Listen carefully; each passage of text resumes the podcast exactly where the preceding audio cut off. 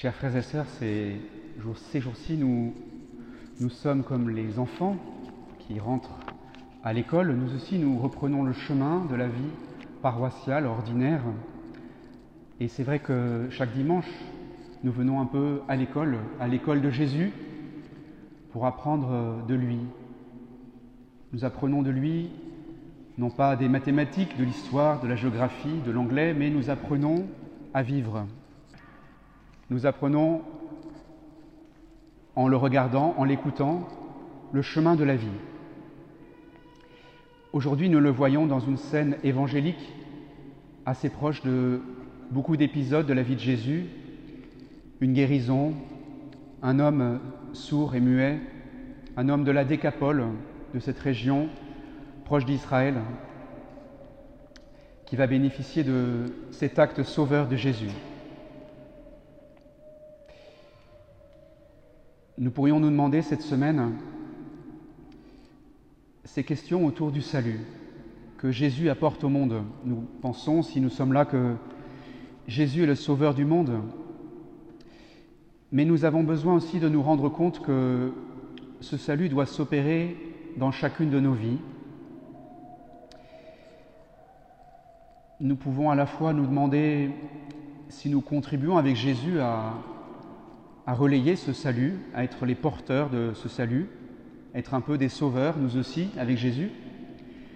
Mais aussi nous devons nous demander, avant tout, si nous sommes des sauvés. Les chrétiens dans le monde ne sont pas meilleurs que les autres.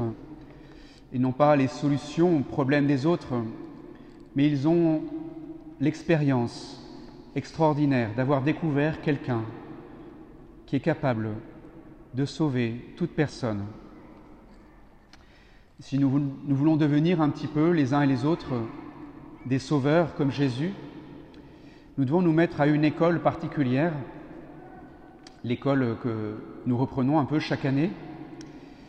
Nous faisons notre rentrée. C'est de passer nous-mêmes par l'expérience du salut.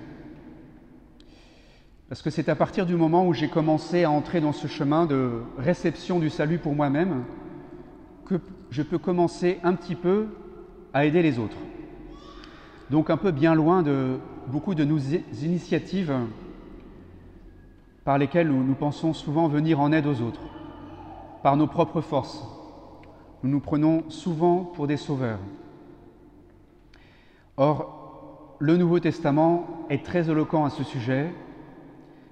Les plus grands témoins du salut qui ont transmis qui ont relayé ce salut apporté par Jésus, nous pourrions nommer Saint Pierre, Saint Paul par exemple, ont dû passer par l'expérience de la conversion, de la reconnaissance de leur misère, du, salut que Jésus leur a apporté. Nous voyons comment Saint Paul, qui pensait bien faire en persécutant l'Église, a dû passer par cette expérience de chute, d'abaissement, de prise de conscience qu'il était lui-même un pécheur.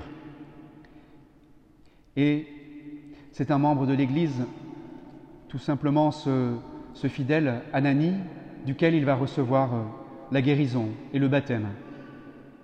Saint Pierre aussi, lui qui était rempli de fougue avec Jésus pour sauver le monde, va passer par cette expérience de la trahison, de l'expérience de sa misère. Et donc, euh, en ce moment, nous avons sûrement besoin d'être bien au cœur de cet enjeu-là, puisque no notre monde a besoin de, salut. Il cherche un, salut sanitaire qui est important, bien sûr, pour soigner les corps. Mais au-delà de cette crise sanitaire, il y a la question du salut, de l'humanité. Et donc, euh, l'Église, les chrétiens ont un rôle très important à jouer.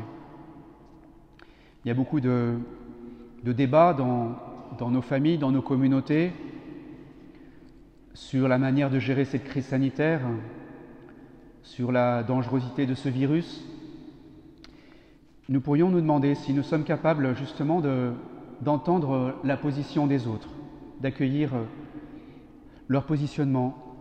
Nous avons justement besoin de nous rendre compte que aucun de nous euh, le monopole de la vérité.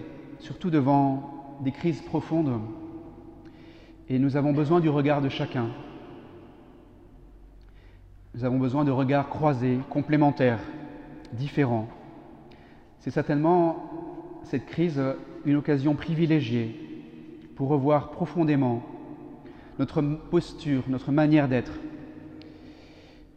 Cette semaine, nous pouvons nous, exercer, par exemple, d'une part euh, autour de, ces questions, de ces débats, de savoir si nous sommes en, mesure euh, d'entrer en dialogue avec ceux qui ne pensent pas comme nous.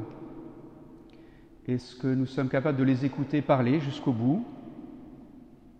Est-ce que nous sommes capables, nous aussi, d'exprimer finalement ce que nous pensons posément? Parce que cet évangile nous invite à, à nous rendre compte que, à travers cet homme qui était sourds et muets, et tant d'autres que Jésus a croisés, marqués par la cécité, l'aveuglement, toutes sortes de, blessures corporelles, psychologiques, physiques. Mais nous aussi, nous, nous ne nous rendons pas compte que nous sommes tous touchés d'une manière ou d'une autre par des formes de cécité ou d'aveuglement. Est-ce que quand l'autre nous parle, nous l'écoutons vraiment?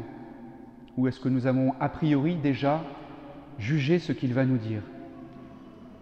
Avons-nous une, une, vision, une écoute euh, authentique ou sélective?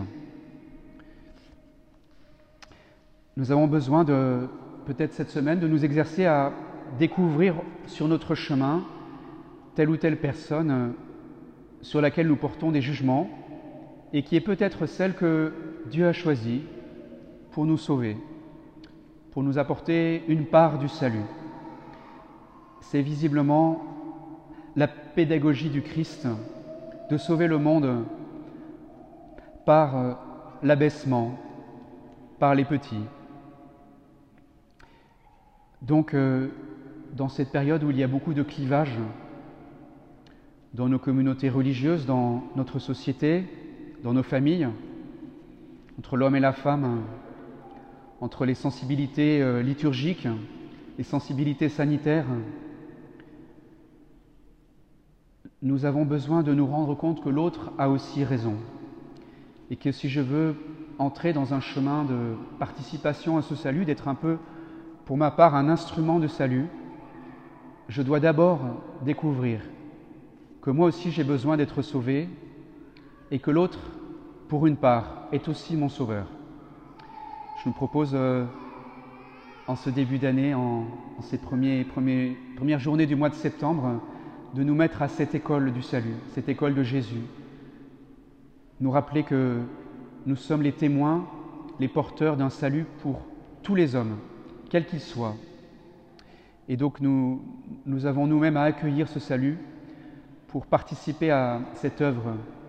Et nous, nous ne pouvons pas faire l'économie de découvrir sur quel point nous avons besoin chacun d'être sauvés avant de courir par monts et par vaux pour essayer de sauver les autres.